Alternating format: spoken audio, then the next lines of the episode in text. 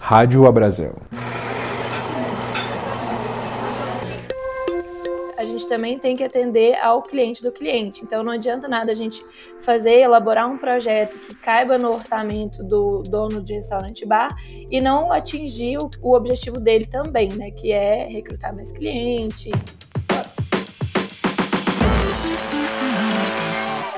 Olá, sejam bem-vindos ao O Café e a Conta, o podcast para quem empreende em bares e restaurantes. Eu sou Danilo Viegas, repórter da revista Bares e Restaurantes, e hoje, no sétimo episódio do podcast, eu converso com duas convidadas, Marina Longini e Ana Carolina Lima. A Marina e a Ana são arquitetas e têm uma grande expertise em arquitetura de gastronomia. A gente vai falar sobre como transformar o seu bar ou restaurante em um espaço confortável para os clientes, que tenha a identidade do seu negócio e, por que não, te ajudar a aumentar o faturamento da casa.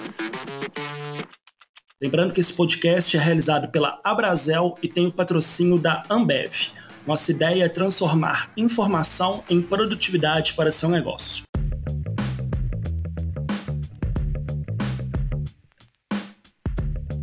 Marina e Carol, prazer ter você aqui com a gente. Bem-vindas. Prazer é nosso. Foi muito legal o convite. Estamos muito lisonjeados por ele. Bom podcast para nós.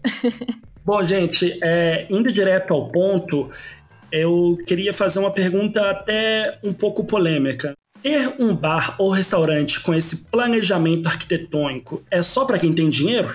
Danilo, não é só para quem tem dinheiro, porque hoje a gente tem muitos recursos que são utilizados tanto no desenvolvimento do projeto quanto no desenvolvimento da obra, que a gente também tem que pensar nisso depois, né? Depois que o projeto já está pronto, onde a gente consegue conciliar essa questão do orçamento de quem está realizando, com os materiais disponíveis no mercado. Geralmente, no início, a gente sempre fala e pergunta qual que é o, a verba disponível para para o projeto, para a realização do projeto, para a realização da obra, para a gente poder se encaixar e atender as expectativas tanto do nosso cliente quanto do cliente dos nossos clientes, né?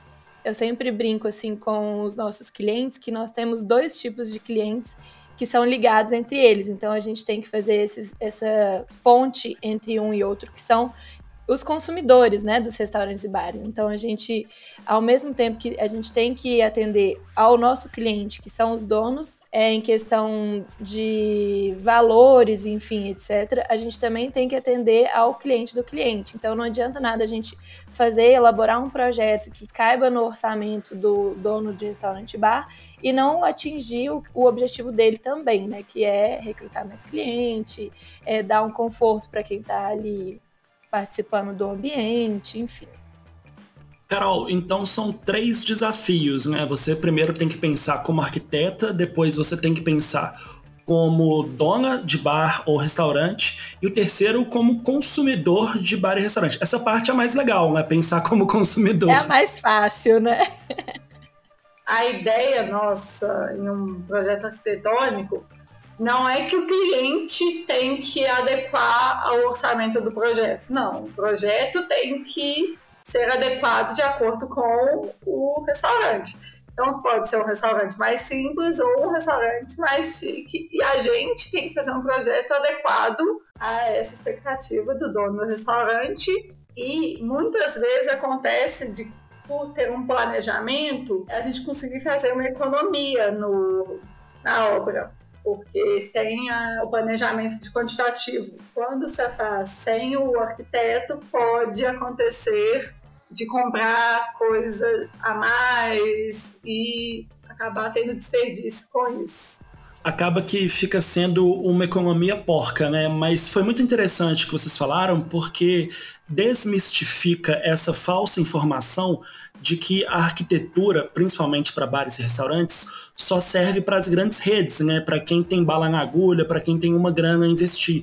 E isso mostra que é também uma coisa democrática, né? Serve tanto para grandes redes quanto para pequenos bares e restaurantes de bairro, né? Com certeza. Assim, tão legal quanto o projeto para pessoas que têm uma condição diferente de quem tem um barzinho que não tem muita verba para disponibilizar para isso, porque a gente consegue, com esse planejamento que a Ana falou e com o projeto arquitetônico, chamar e convidar os clientes através da, do visual, né? A gente costuma falar que a gente come com os olhos, então, assim, isso serve também para um projeto arquitetônico. Com certeza, se você estiver passando na rua e ver um lugar bonitinho, por exemplo, e tiver com tempo, você vai parar. Sendo que talvez ele tivesse com outros é, revestimentos, outros tipos de cadeira, outras coisas, você não pararia, porque já está ali uma coisa rotineira. Mas é uma coisa que chama sua atenção visualmente, aí já capta tudo. Então, assim, os restaurantes e bares é, que tem pouca verba, é o que a Ana falou, a gente se encaixa nisso para conseguir atingir o mesmo objetivo de um restaurante bar que tem uma verba maior disponibilizada para um projeto arquitetônico.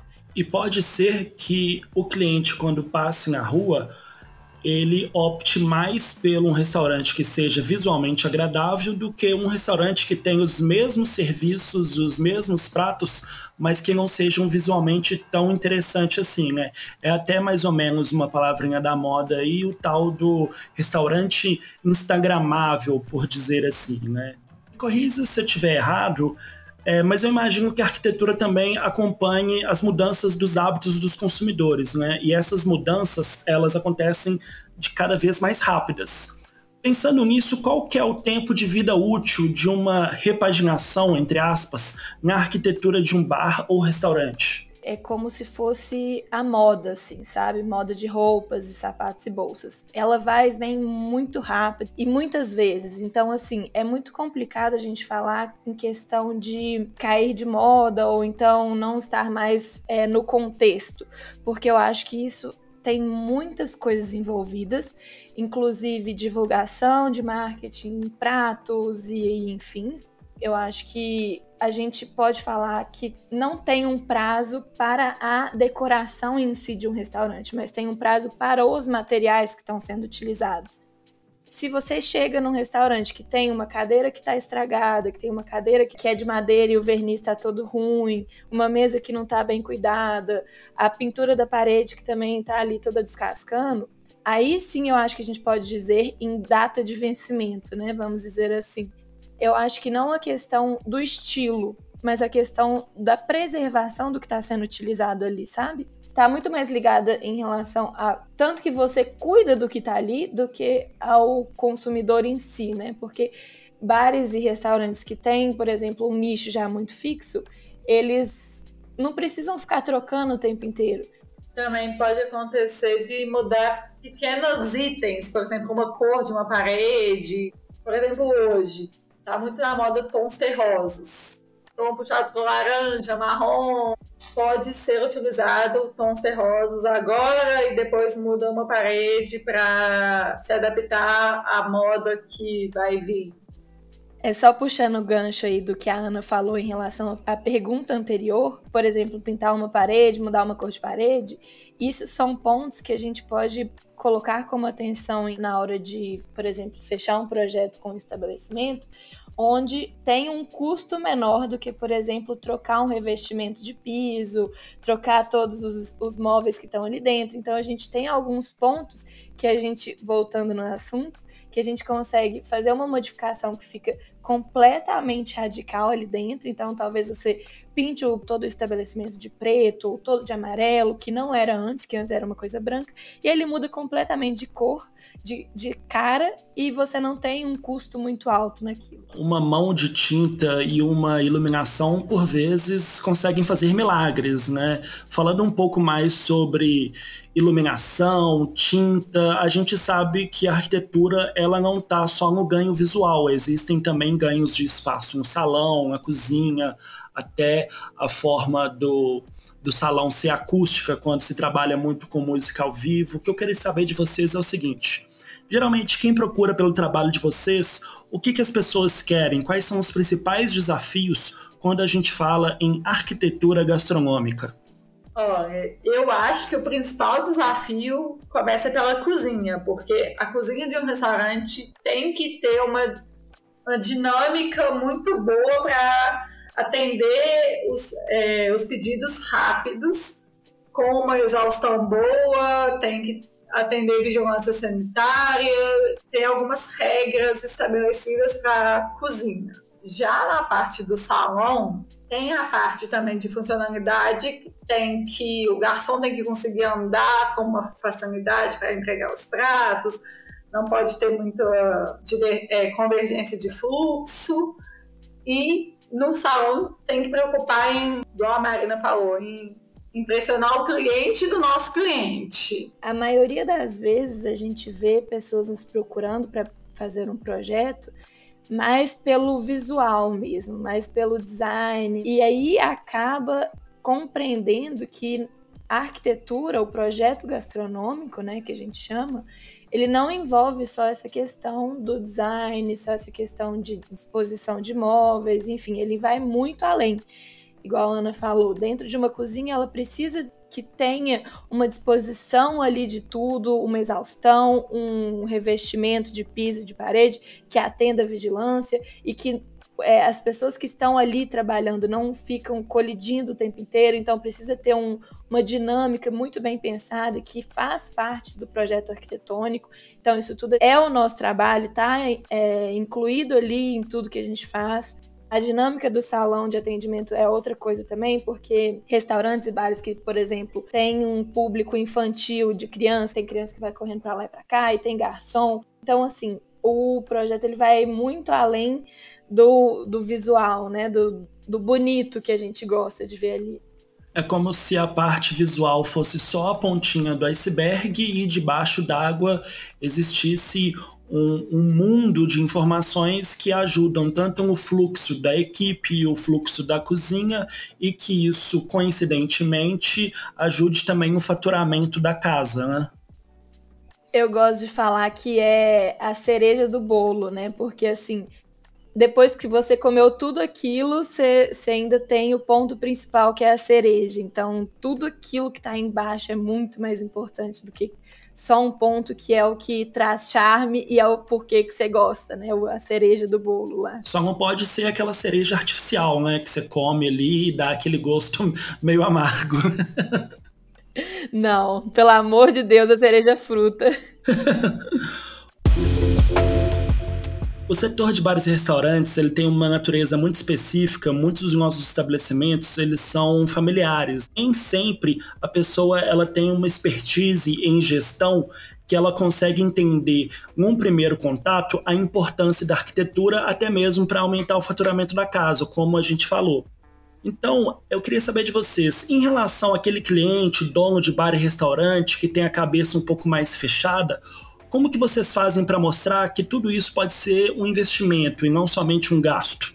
Na verdade, eu acho que nada mais justo e nada mais que tem o poder de convencimento do que mostrar casos e mostrar fatos reais e dados e etc.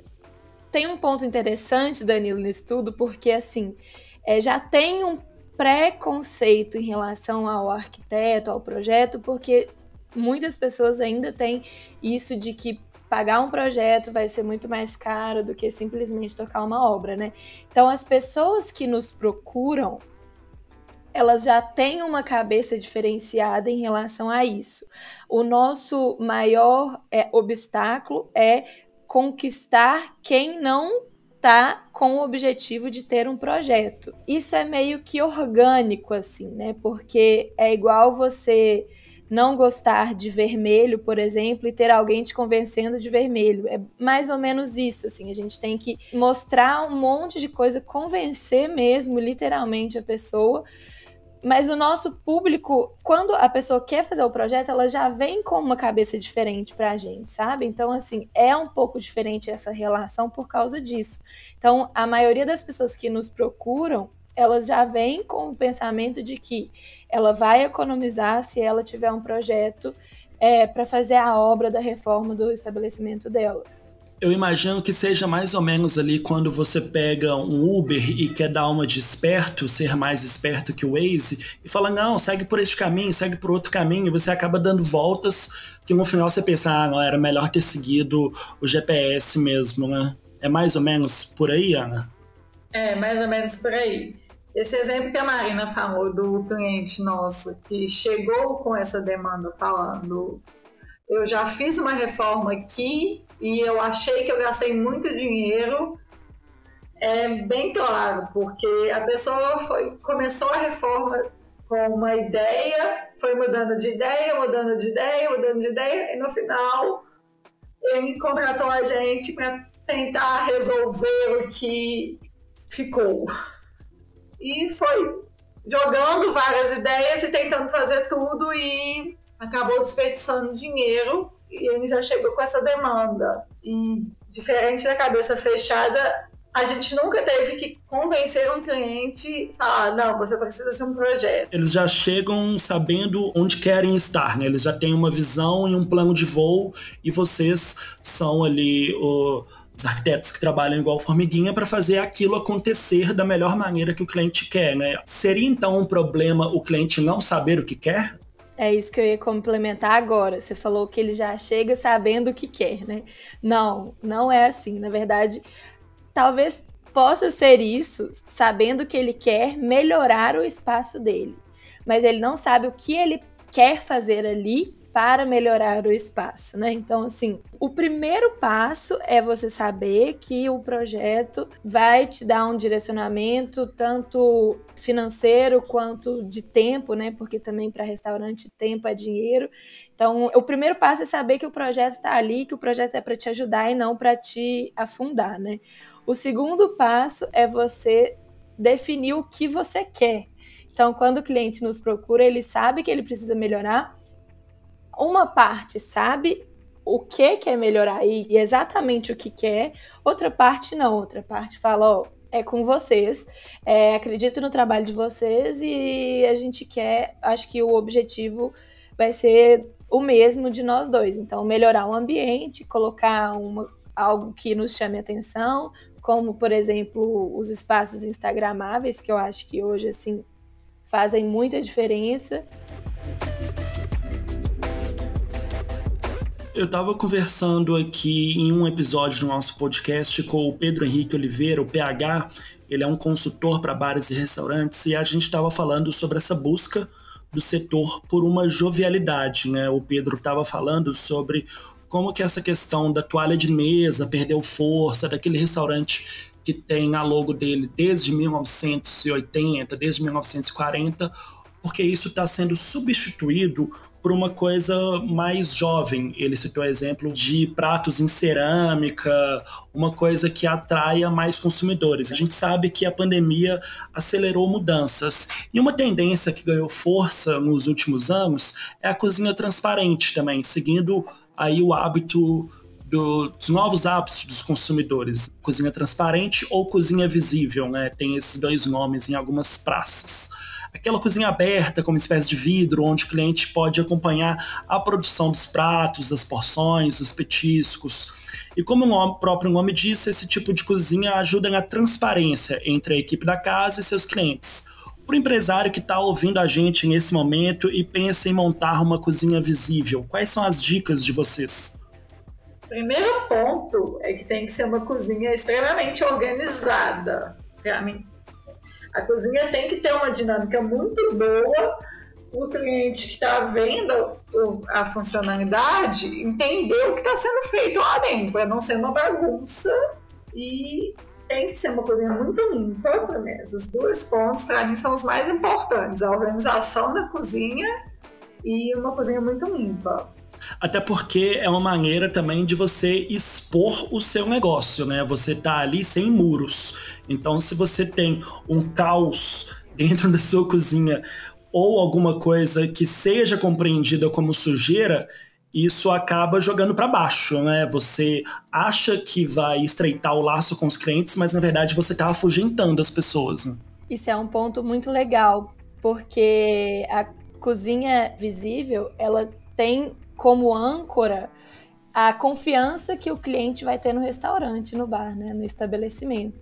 Então, você só vai colocar aquilo tão transparente como você disse para o seu cliente, se, aquilo, se você tiver certeza de que aquilo lá você consumiria também, você como cliente. Você consumiria uma cozinha que está sendo exposta ali, aquela cozinha você aprova? Então, além do simplesmente derrubar parede para mostrar a cozinha, você tem que pensar na sua, primeiro na sua cozinha, como a Ana disse, né? Se ela tá de acordo, se você consumiria o que está acontecendo ali dentro, como que está funcionando tudo aquilo.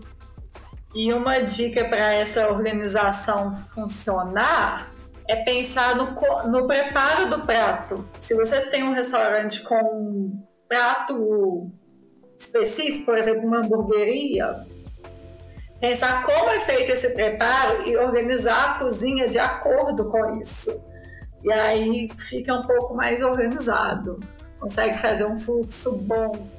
O que a gente pode ver também, é, já puxando esse gancho da cozinha visível, é, por exemplo, em estabelecimentos de takeaway ou delivery que você vai até o espaço para levar para casa, é, a cozinha que está ali disposta para o cliente ver tudo que está acontecendo acaba se tornando também uma atração, né? Que a gente pode chamar, porque você está ali esperando, você acaba não tendo muito o que fazer porque você tem que esperar. Então, quando a cozinha está ali disponível para você ver o que está acontecendo, para os curiosos, que eu acredito que muita gente tem essa curiosidade, porque a cozinha é um lugar muito fechado, né? Assim, não é todo mundo que pode entrar por causa de é, vigilância, por um monte de fatores. Quando ela está aberta, é, é um ponto de atração que tem ali para qualquer situação. E como exemplo, para um estabelecimento de delivery ou takeaway, onde você está sem o que fazer e você tem uma distração ali. Então é legal você pensar em relação a isso também, porque acaba valorizando o projeto, né? Para quem está ali esperando.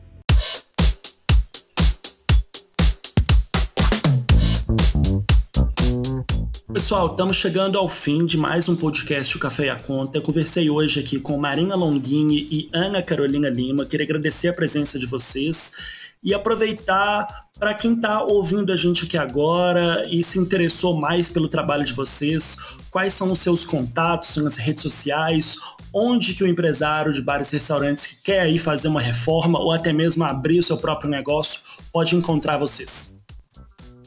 Obrigada mais uma vez, Danilo. Estamos super felizes de estarem participando aqui com vocês. Foi super legal nosso papo. Bom, nós temos o nosso site, Primeiro Traço Arquitetura.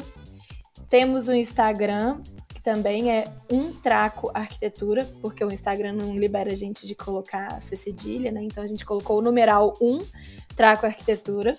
Pode procurar também por projetos de restaurantes e bares que a gente aparece lá no Instagram. Somos de Belo Horizonte, porém atendemos em qualquer lugar. Temos essa disponibilidade virtual e quando a demanda precisa, a gente também vai presencial, então não atendemos só aqui em BH, a gente atende em vários lugares. E tem o nosso telefone disponível quando precisar, estamos às ordens à disposição. O telefone é 31 98836 4410. Estamos também lá na Rede Abrazel como consultores, então de 15 em 15 dias a gente posta um conteúdo legal lá no nosso blog. Semanalmente também a gente posta muito conteúdo bom para a área toda, desde iluminação, piso, disposição de é, móveis, cozinha, vegetação, que também está muito em alta. Então, só entrar lá e estamos na área de decoração, disponíveis também para qualquer dúvida, qualquer chamado. Bom, pessoal, é isso. Nós voltamos em breve com mais uma edição do Café e a Conta e mais bate-papos com empreendedores para falar sobre o universo dos bares e restaurantes. O Café e a Conta é realizado pela revista Bares e Restaurantes, tem a produção e apresentação de Danilo Viegas e edição e montagem de Paulo P. Silva. Lembrando que esse podcast é patrocinado pela Ambev. Para saber mais sobre como simplificar o empreender e ter mais produtividade em seus negócios, acesse abrazel.com.br/revista. Um abraço e até mais.